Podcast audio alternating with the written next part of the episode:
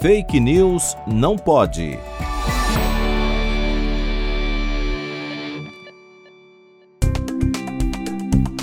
É uma crença comum, principalmente entre educadores, que possuímos um hemisfério cerebral dominante.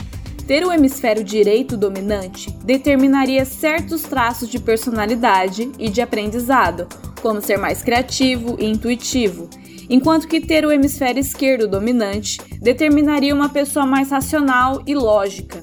Contudo, tudo isso não passa de um mito. Não há provas de que exista dominância hemisférica no cérebro.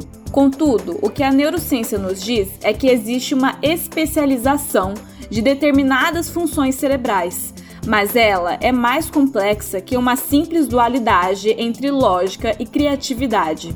Por exemplo, a área de Broca, localizada no hemisfério esquerdo, está relacionada com a articulação e geração da fala. A área de Wernicke, também localizada no hemisfério esquerdo, está relacionada com a compreensão da fala. Já no hemisfério direito, temos áreas relacionadas ao processamento emocional e tarefas espaciais. Muitos dos estudos que elucidaram essas funções foram feitos em pacientes com desconexão dos hemisférios, isto é, o corpo caloso, estrutura que conecta os dois hemisférios, estava danificada.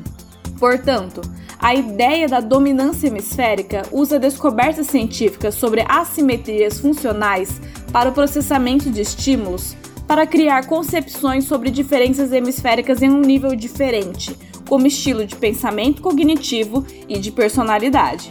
Portanto, busque por informações em fontes confiáveis. Fake News não pode. Apresentação: Laura Colette Cunha. Produção: Video Academics e Pretty Much Science, em parceria com a Rádio USP Ribeirão. Revisão: João Vitor Guimarães Ferreira.